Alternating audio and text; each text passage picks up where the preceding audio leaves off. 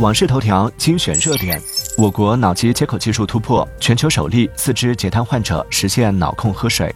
春节消费中，服装配饰支出排名第一，户外羽绒服是今年春节的热门趋势。加拿大全球事务部内部网络被曝存在数据泄露。外媒报，拜登在寻求 Taylor Swift 为其竞选背书，他的2.8亿粉丝极其重要。既不折叠也没 AI，分析师称苹果会是今年衰退最大的手机厂商。美国女子诈骗美军超一亿美元，若罪名成立，将面临最高一百四十二年监禁，但退休后仍能享受公务员福利。